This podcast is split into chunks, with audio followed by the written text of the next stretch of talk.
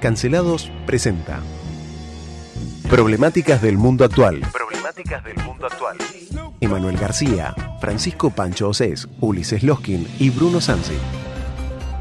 Cancelados por el mundo. Cancelados por el mundo. Operación en estudio, Nicolás Torchelli. Cuando las cosas pesan, agarro la guitarra y no hay mejor desahogo que tocar un rato la guitarra para volver a poner los pies en la tierra. Para mí usted es un enemigo que me enaltece. Lo más lejos estoy de lo que usted representa, mejor soy. Por último, la cancelación selectiva.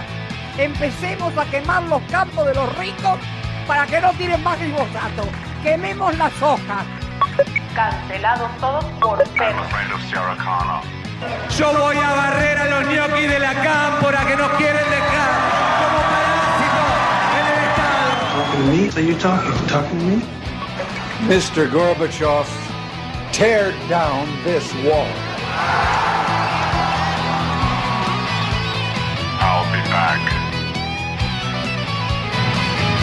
Muy buenas tardes, ¿cómo están ustedes? Acá nos encontramos en un programa más de Cancelados por el Mundo.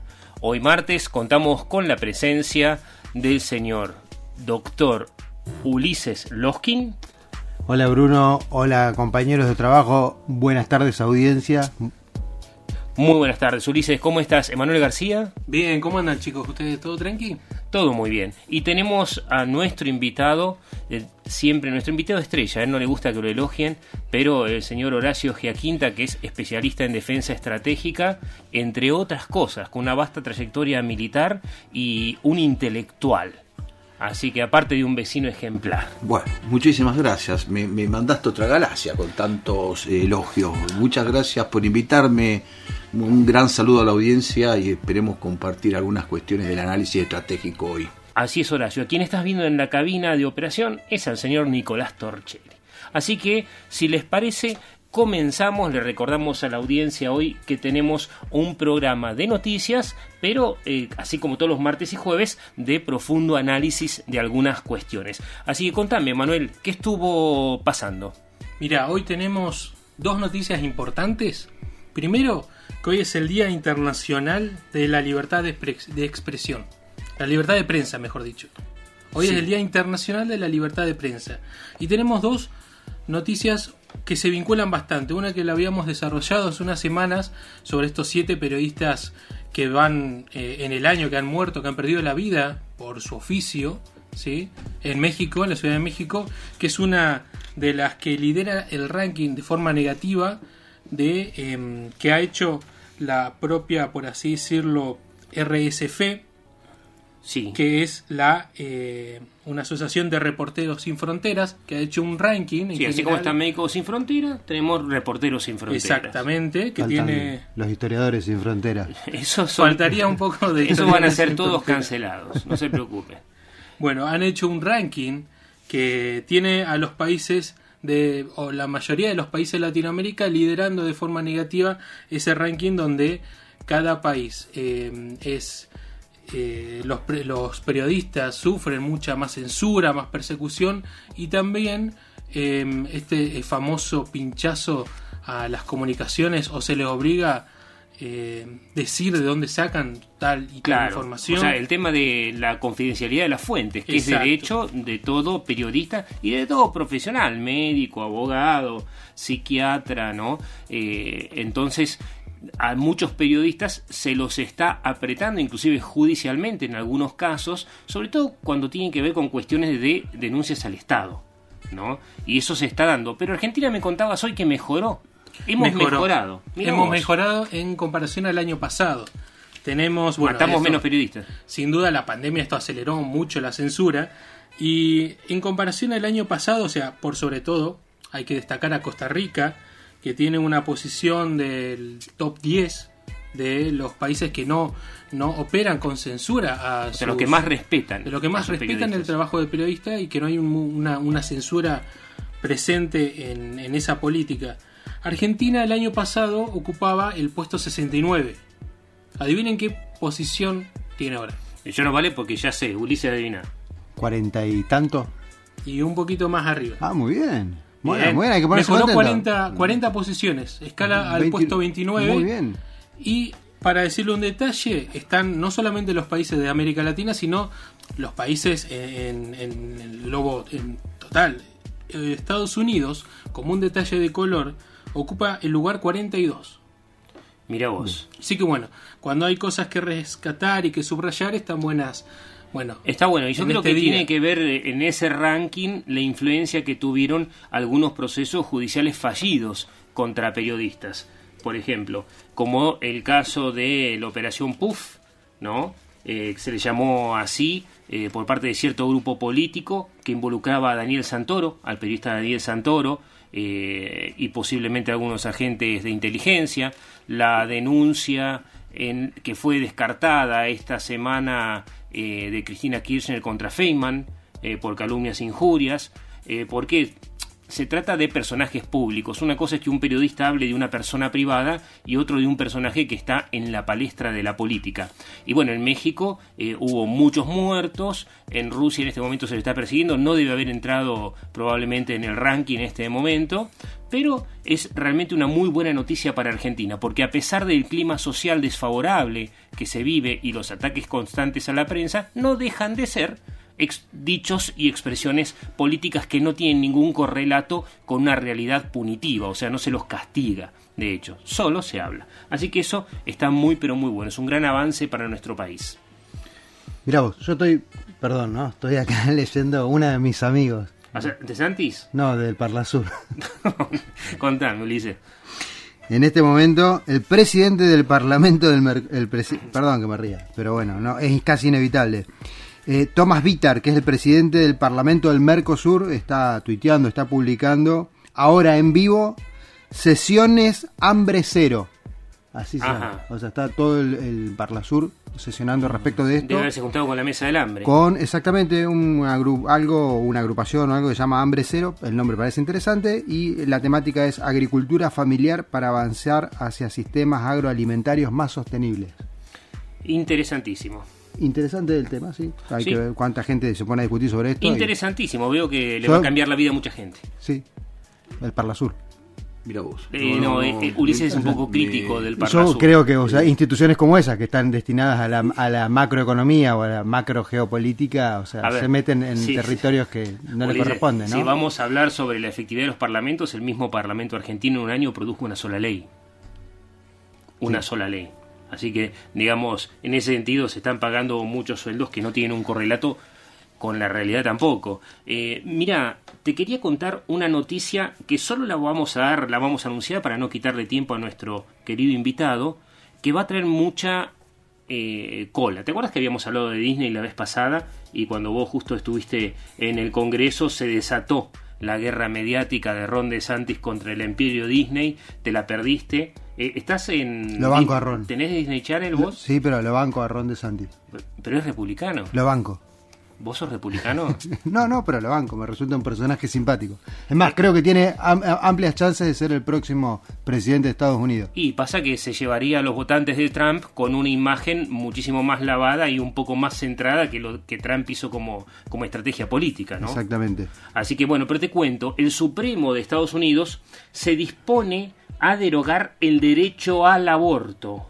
Retrotraerían los antecedentes constitucionales de la sentencia de Roe versus Wade del año 1973. ¿Por qué se sabe esto? ¿Por qué se conoce esto? Porque de una forma muy pero muy extraña, un borrador de 98 páginas eh, fue entregado a la prensa y es el borrador en la cual cinco eh, jueces de la Corte Suprema Norteamericana están votando y justificando la eh, cuestión de frenar el aborto. Recordemos que esto es muy pero muy importante y usted me dirá el que está trabajando en la meseta o en algún lugar del interior o en cualquier ciudad chubutense o aquellos que nos escuchan desde New York o de Washington, ¿por qué nos interesa este tema a nosotros? Mira, ahí yo siempre hago una broma cuando viajamos a Estados Unidos. Me dicen, ¿a dónde vas? A la madre patria, digo yo.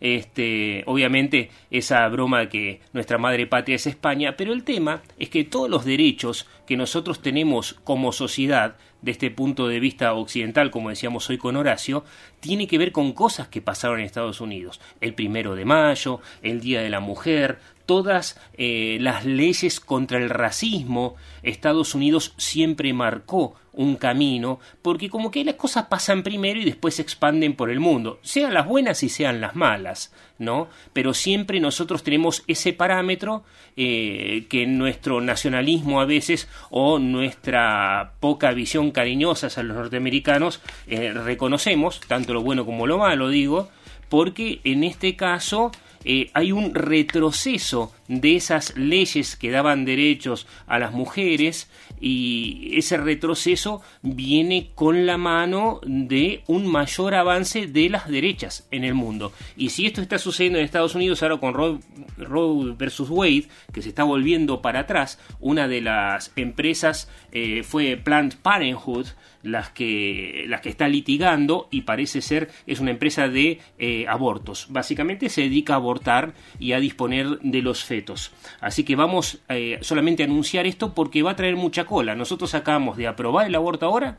En Colombia está en discusión, en, en Chile está en la palestra el tema y nosotros venimos, eh, sí, unos 40 años atrás de Estados Unidos, pero está marcando un nuevo giro de la cuestión. Se están planteando otras cosas. Entonces dejo el anuncio hecho para trabajarlo en todo caso la semana que viene, si les parece. Y eh, nos vamos, les contamos que también en una manifestación en Chile murió una persona eh, este, la semana pasada. No dimos esa noticia. Eh, es importante porque dijimos que está bajando la popularidad del presidente Gabriel Boric en Chile. Y bueno, ahora sí, ¿nos contás un poquitito de la guerra? Si le decimos a Horacio cómo anda esto. Sí. ¿Qué te parece? Dale. Mira, al parecer hizo bastante eco la, la, la, solución que ha, que ha, tenido Vladimir Putin en cortar los suministros de gas a los distintos países de Europa. Polonia y Bulgaria se quedaron sin gas, sí. recordemos. Hay cinco países que dependen, o sea, dentro de un ranking, si hacemos un ranking, tenemos cinco países que dependen bastante del gas ruso entre ellos Alemania del 6% de su, de su industria, Italia, Hungría, Grecia y Polonia. Estos son los países que más se ven afectados. Y dentro de estos países están replanteándose buscar una solución, buscar un nuevo, una nueva dependencia. Esto siempre va a traer eh, una consecuencia. Yo, si hay algo que rescato de, creo que de la última vez que nos visitó Horacio, fue que los países siempre van a tener una relación de dependencia entre sí y siempre van a tener esta, mm, e, esta relación que los una. Y esto yo creo que es muy importante. Pero es una relación política de fuerzas que dice Horacio se está dirimiendo a través de ejércitos. Me gustaría cambiar la palabra relación por dependencia igual. Por dependencia. Bueno, en este caso Alemania dice que a partir de junio no va a comprar más carbón ruso y a partir de diciembre prescindiría eh, definitivamente del petróleo. Eso estaba anunciando Alemania. Inglaterra, por otro lado, porque nosotros, Horacio, habíamos jugado acá, yo me había jugado, si no me voy a Ucrania, te lo dije, que acá el 9, el lunes que viene, se termina la guerra. Los ingleses están diciendo que no, que empieza la guerra. Porque dicen que Putin va a aprovechar el desfile de la victoria, más allá de su avanzado estado de deterioro de salud, para anunciar la guerra de forma formal y decir que terminó la operación especial y va a anunciar la guerra. En lo personal no lo creo, tal vez me equivoque, ojalá que se termine. Y el Papa, que eh, se había negado ir a Kiev, a pesar de que Zelensky lo llamó, dice que ahora quiere ir a Moscú, pero Putin no lo quiere recibir.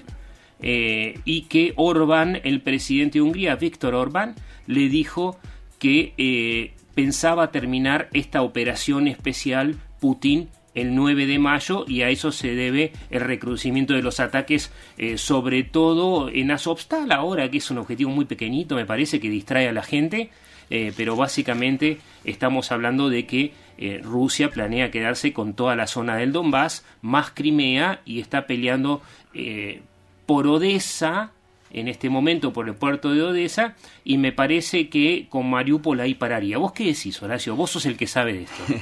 no, bueno, eh, sé, pero tanto la incertidumbre no la puedo muchas veces resolver. Eh, no, hay una... Es cierto que hay acá un documento importante para mí que rescaté esta semana, que es un, documento público que creo que no explica, porque la guerra no se puede explicar, ¿no? Y algunas veces no se puede ni comprender, pero bueno, pero evidentemente hay que analizarla, no queda otra y uno tiene que analizarla. Eh, en el 2008, eh, la Estrategia Nacional de Seguridad Rusa, que estaba inscripta dentro del concepto de política exterior de la Federación Rusa, o sea, este es un documento público, digamos, que manifiesta un poco la voluntad del gobierno ruso. Si el gobierno está legitimado o no legitimado, bueno, eso es otro, es tema. otro tema, que no lo vamos a discutir acá, pero vamos, hoy la relación es entre estados, ¿sí? No es entre, es entre estados. Y acá estaba claro que el concepto de política exterior de la Federación Rusa, que fue aprobado el 12 de julio del 2008, eh, destaca con dureza la afirmación que dice que implícitamente Estados Unidos y la OTAN son las principales amenazas. No es que se dice hace dos años, hace cuatro años, hace, se dice hace casi 15 años. No son tan solo para la federación, dice el documento, sino también para la seguridad global. Afirma que la OTAN es la responsable de la actual inestabilidad de la arquitectura de seguridad en la región euroasiática, que es inaceptable una nueva expansión de la alianza hacia las fronteras rusas, léase Ucrania, léase Georgia y que las posibilidades de colaboración se reducirían considerablemente con el pretendido despliegue en el este de Europa del escudo antimisiles balístico eh, americano. ¿no? Sí, Discúlpeme el, que estaba leyendo. el de Polonia, básicamente. Eh, claro, lo que yo quiero decir es lo siguiente. Nosotros estamos eh, muy influenciados, obviamente, por la información, porque obviamente, porque hoy la tecnología, las innovaciones tecnológicas permiten prácticamente eh, poner en el aire una gran cantidad de información. Pero yo rescato este documento porque este documento es un documento de voluntad política expresada, es público, además cualquiera no es que lo diga, esto cualquiera lo puede encontrar. Dicho en el 2008, no es que está hace dos años, tres años que Putin agarró y dijo, decidió, dijo, tiró un día, me, me amanecí, me tomé un poco de whisky, vamos a una guerra. No, no. Ya había algo escrito en el 2008 eh, sobre la cuestión eh, de seguridad de, de, Rusia con respecto a la OTAN. Vale decir, Rusia consideraba que la OTAN es el principal enemigo y obviamente habíamos hablado de los intereses vitales, que son los intereses que tienen tanta fuerza en un país que incluso está dispuesto muchas veces a manejar una situación de violencia o ir a un conflicto armado en términos políticos, si se puede decir. Acuérdense que el conflicto armado es también una negociación política en su máximo, digamos, nivel de violencia, ¿sí? Porque la puede más haber rigurosa, negociación. la más rigurosa. Entonces, esto como que en algún momento se venía anunciando como tal, ¿no? Eh, y en realidad, cuando uno va leyendo este documento, también dice cuáles son los intereses políticos y económicos de Rusia. Y dice, incluyen la seguridad de los ciudadanos rusos en zona de conflicto armados o inestabilidad. Si uno toma el, a Ucrania, evidentemente en Ucrania hubo un problema político que en algunas algunos, parte de su ciudadanía eh, lo, no, no, estaba de acuerdo con determinada eh, decisión que había tomado el gobierno con respecto a incorporarse a la OTAN y parte evidentemente quería pertenecer a la digamos madre Rusia si se puede expresar si se puede decir esta expresión. Vale decir que el tema empieza con un conflicto digamos del tipo político. Dice que otro de los intereses políticos económicos de Rusia incluye la seguridad de las empresas bajo la ley de la Federación. O sea Rusia tiene muchos negocios sobre todo sobre lo que sería la parte euroasiática, ¿no? Bueno, recién estaban hablando de toda la dependencia que hay, porque cuando hay intereses generalmente hay dependencia. Vos me tocas esto, ojo, porque yo te toco aquello. Hay una relación de dependencia. Eh, hablaba también de este documento de las contramedidas contra ataques cibernéticos y, el, y la capacidad de las fuerzas rusas de operar en áreas de vital interés. Vale decir que muchas de las cuestiones que están pasando están escritas. Ahora, yo sigo sosteniendo, de lo que sostuve en el primer día, todavía no cambio la opinión, que en este documento las fuerzas rusas, en cuanto a conflictos armados, tienen tres categorizaciones en el empleo. Una es una guerra local, que es un enfrentamiento entre dos o más acciones con objetivos políticos limitados, que creo que es lo que está pasando ahora. Por eso Putin manda a sus generales muchas veces al frente, porque me da la impresión que no le interesa escalar el conflicto, no le interesa que meterse en una cuestión que directamente lo eh, tenga un costo inaceptable.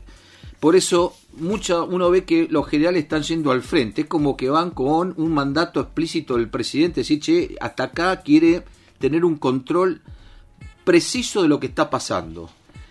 Eh, hay otro concepto que habla de una guerra regional, pero ya es un enfrentamiento entre dos o más naciones con objetivos militares y políticos vitales, pero ya acá requiere un alistamiento total de todas las Fuerzas Armadas y la transformación de la economía y potenciar y potencialmente escalar un conflicto nuclear. Posiblemente te estoy acá dando respuesta a lo que puede llegar a pasar acá. Eh, capaz que los ingleses dijeron lo mismo, ¿no? que, eh, que lo que puede llegar a pasar acá es que eh, decida escalar y diga, bueno, voy a pasar de algo local a algo más regional, como una finta, finta se dice escalar un poco para, viste, seguir apostando a que el, el, el resto del bloque, me refiero a la OTAN, diga, che, eh, negociemos. El negociemos, el mensaje está, el, eh, están dispuestos a seguir la guerra, nosotros no queremos poner un solo hombre. Eh, puede llegar a pasar eso, como también puede definitivamente decir el objetivo político está, está digamos, cumplido. cumplido. ¿Por qué? Porque obviamente yo estoy teniendo un sector que era el Mar Muerto, que era lo que más me parece le preocupaba a la Federación Rusa. Es decir, si, si acá se viene la OTAN y acá se vienen todos los negocios, todo ojo, porque el Mar Negro, que en estos momentos es un bastión propio, no me, van a poner frente a, la base naval de Sebastopol otro núcleo militar de la Gran City y yo no voy a controlar el Mar Muerto. Creo que los objetivos... Mar Negro.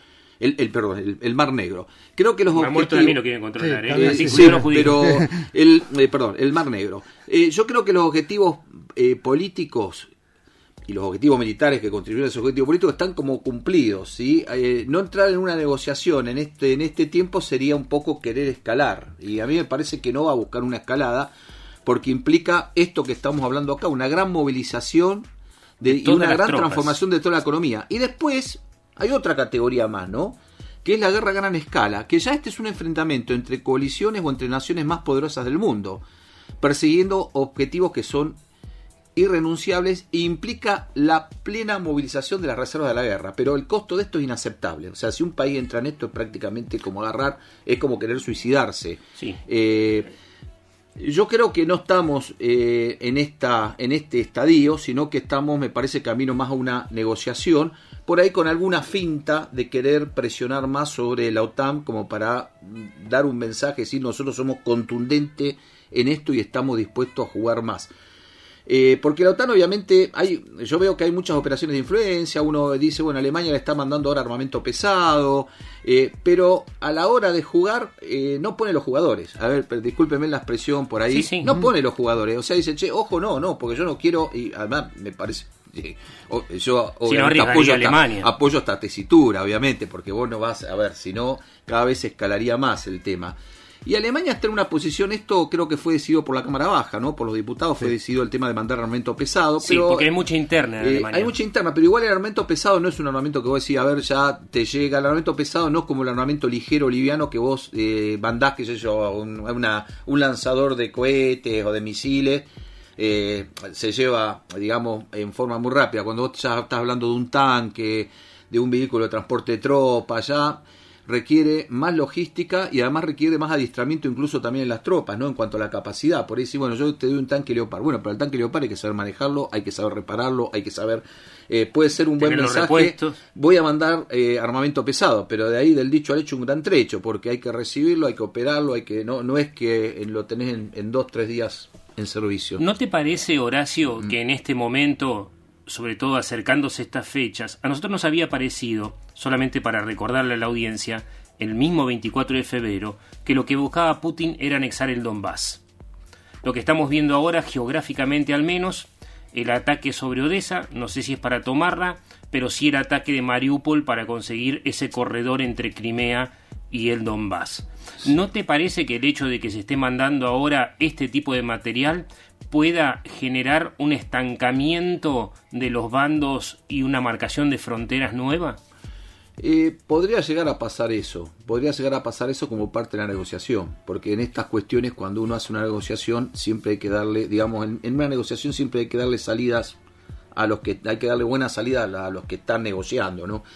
Eh, podría llegar a ser que haya una, una demarcación. Yo creo que eh, sigo insistiendo. El mar negro es un objetivo vital para Rusia y no lo va. Por eso el tema de Crimea, porque había que asegurar que esa zona sea intocable, porque es una es un territorio vital para. Es un bastión. Es un bastión para ellos que no lo no lo y para un gobierno perder eso también sería una, el costo político eh, sería muy amplio porque me parece que ningún ruso estaría de acuerdo en ceder como si nos dijeran a nosotros que la zona económica exclusiva la cedamos a, a otro país. A China, por eh, ejemplo.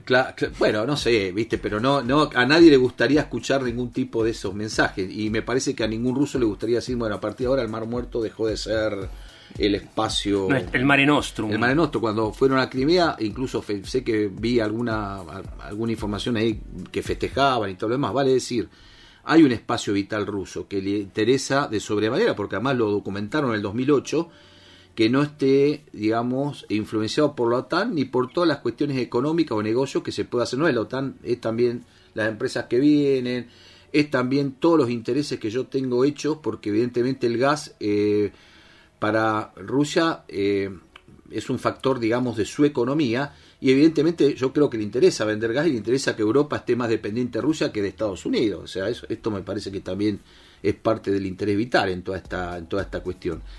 Yo creo que va a ir a una negociación, eh, que va, va, a tener una, una negociación, una salida, porque... ¿Te parece que esta semana? No sé si esta semana. No Porque sé yo si sigo insistiendo. ¿eh? No sé. No, te vas a tener que ir a Ucrania, me parece. Me voy a no, Ucrania, pero, problema. ¿viste? Vas a tener que ir todo el equipo a Ucrania. No, todo el eh, equipo van no, porque que hacer, yo no van a tener pienso- que hacer el programa de allá de Ucrania. No quiero terminar Pero- comiéndome a mis colegas por falta de comida. No, no. eh, la verdad que creo que se está eh, prolongando, pero es muy claro que, digamos, Rusia no tiene intención de escalar el conflicto. O sea, siempre está trabajando sobre determinadas líneas. Eh, o sea, desde el principio uno viene que va viendo que incluso sobre Kiev hacen, van, entran. Y el tema eh, de la avanzada sobre Kiev, ¿cómo le explicás teniendo en cuenta lo que pasó? ¿Fue un éxito o fue un fracaso? Porque Putin puede decir, anexamos el Donbass, terminó la operación especial, acá se termina todo. Puede decir Zelensky, bueno, se quedaron con el Donbass, era gente que no quería estar con nosotros, hemos resistido, hemos triunfado, viva la patria, viva Ucrania, viva la OTAN y eh, decir, en este caso Putin, nos quedamos con el Donbass, el, el Mar Negro es nuestro y acá se termina todo. No, bueno, lo que pasa es que está bien, lo estás haciendo muy simplista. Sí, sí, no yo te digo tan- simplista. No es tan, o sea, el criterio, este sería un criterio estratégico general eh, que uno ve en la maniobra, ¿no? Ahora, llevarlo a la, a, a la práctica no es tan sencillo, no es que negocian, bueno, venimos así y lo negociamos así.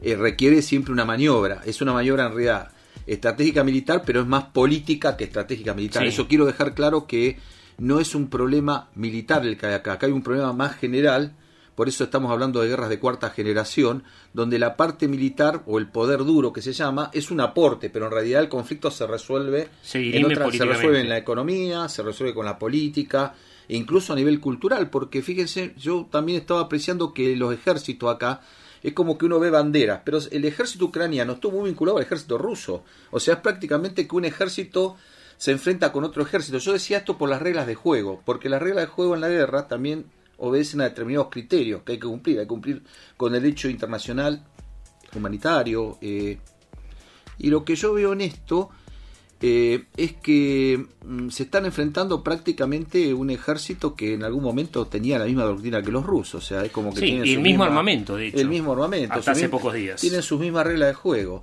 Y lo de Kiev yo creo que apuntaba un poco a ejercer eh, un, un poco de, de- de presión o de influencia eh, Sobre Zelensky. sobre. Zelensky porque en realidad en- eh, era imposible entrar a Kiev, a un- era un costo inaceptable. Bueno, bien, Ellos querían entrar a Kiev, nosotros tenemos que salir. Acá Nico nos apura. Muchas gracias, Horacio Yaquinta, Emanuel García, el doctor Luis Sloskin, Bruno Sansi, quien les habla, y en la operación Nicolás Torchelli. Seguimos con más novedades mañana, señores.